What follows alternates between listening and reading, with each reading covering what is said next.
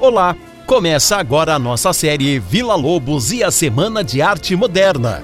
Hoje vamos continuar te contando sobre a trajetória do compositor Heitor Villa-Lobos e a sua contribuição para a Semana de Arte Moderna, que em fevereiro de 2022 completa 100 anos. Após a morte de seu pai, Villa-Lobos passa a tocar violoncelo para ajudar a família. Nesse período, ele entrou em contato com músicos profissionais da época e tocou em diferentes espaços como festas, teatros, cafés e cinemas. Nesta fase, ele teve um grande convívio com os músicos profissionais. Apaixonado pela música popular, ele aprende a tocar violão escondido de sua mãe. Vale lembrar que neste período o violão era visto como um instrumento de malandros e que o fato de carregar um violão era um indício de vadiagem selecionamos um trecho do documentário Heitor Villa-Lobos de Batutas e Batucadas, disponível no YouTube. Villa-Lobos é de 87, então ele tem 15 anos, o começo do século, né? Era a época de ouro da música popular carioca, sobretudo do choro, que é uma forma mais sofisticada de música popular.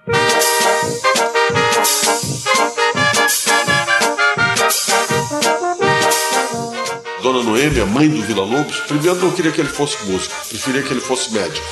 Entende? E depois não gostava das companhias do Vila Lobos nas ruas do Rio de Janeiro. Eram companhias musicais, mas boêmias também, companhias da malandragem. Com o pai, ele aprendeu o, violoncelo. E depois, no convívio com esses músicos populares, ele aprendeu o violão. Ele tinha as duas leituras do violão. Uma a super clássica e a outra a super popular. E Vila Lobos tinha uma grande ligação com a nata da música popular brasileira. Ele participou da intimidade de gente do porte de Anacleto de Medeiros, Catulo da Paixão Cearense, João Pernambuco. João Pernambuco era um grande amigo dele, ele dizia que Bá não teria vergonha de assinar nenhuma das músicas, nenhum dos estudos de João Pernambuco. E dos chorões da época, Quicas Laranjeiras, Ernesto Nazaré, conheceu Chiquinha Gonzaga.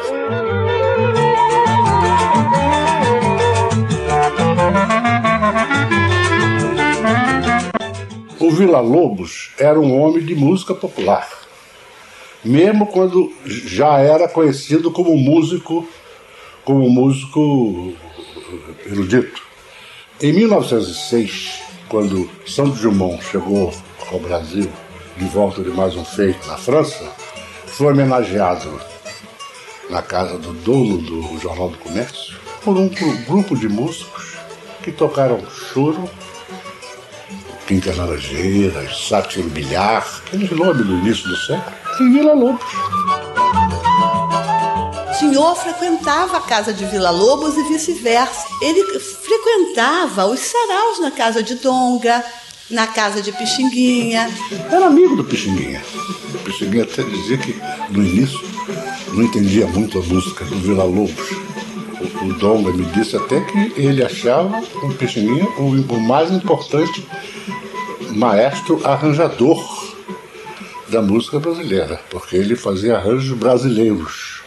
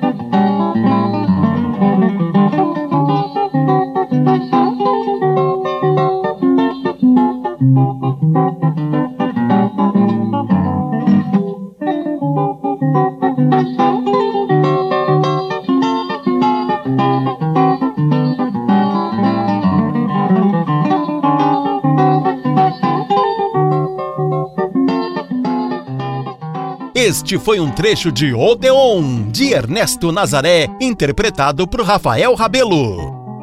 Ernesto Nazaré foi um grande amigo de Vila Lobos. Ele foi pianista e um importante compositor brasileiro. Suas composições são consideradas os fundamentos da música brasileira.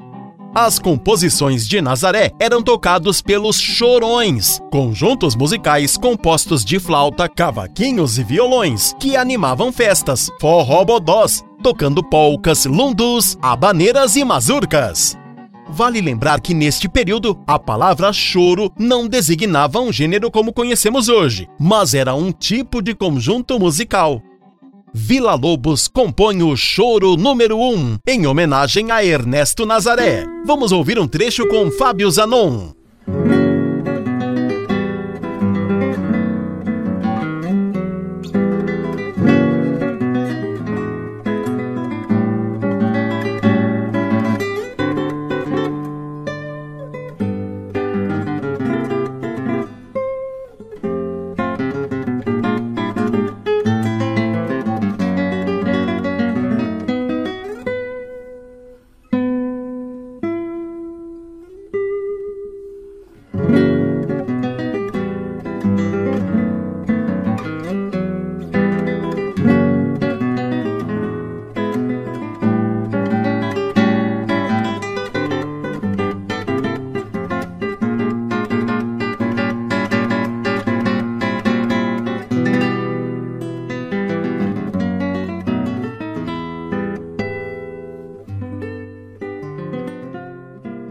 As composições de Vila Lobos para violão deram a este instrumento um novo status. A obra de violão dele é uma das mais importantes do repertório de violão de erudito. Erudito, mas sempre lembrando que Vila Lobos é um pouco, ele é um hibridismo, ele é uma mistura entre.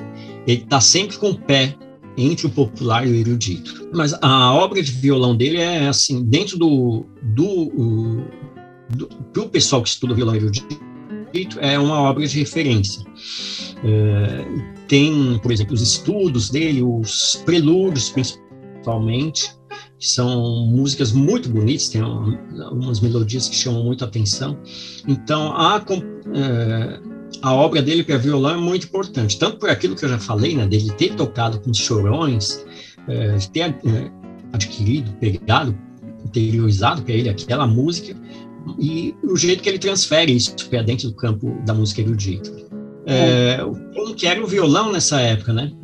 Bem, pelo menos até por volta dos anos 20, que é onde a gente começou a conversa, o violão era tido como um instrumento de vagabundo. Era um, um instrumento assim que é até caso de polícia, né? Se alguém fosse visto com um violão na rua, podia ser preso ou algo do tipo. A polícia expulsava o cara. Era uma coisa vista assim como de que não queria trabalhar, de é, enfim, havia um preconceito muito grande. Né? E o fato dele ter assumido o violão como um grande instrumento e ter construído essa obra, levado para a sala de concerto, naquela formalidade toda, então ele levou violão, ajudou, não só ele, né, muitos caras importantes, como alguns que tocaram, o João Pernambuco, outros que tocaram no, naquele grupo que eu falei, os Oito Batutas, teve muitos nomes importantes que nunca é uma pessoa só, né? Mas no caso do Vila Lobos, dentro do mundo erudito, ele levou o violão não só no Brasil, mas para o mundo inteiro.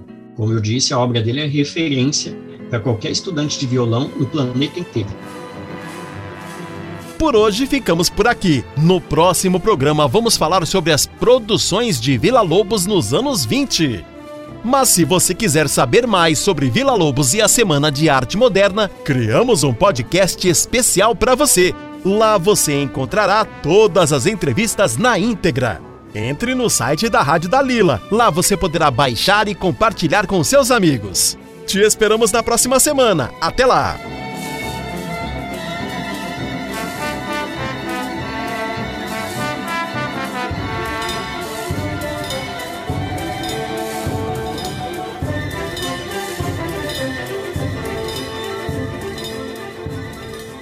Este projeto foi realizado com o apoio da quinta edição do Programa Municipal de Fomento ao Serviço de Rádio Difusão Comunitária para a cidade de São Paulo. Secretaria Municipal de Cultura.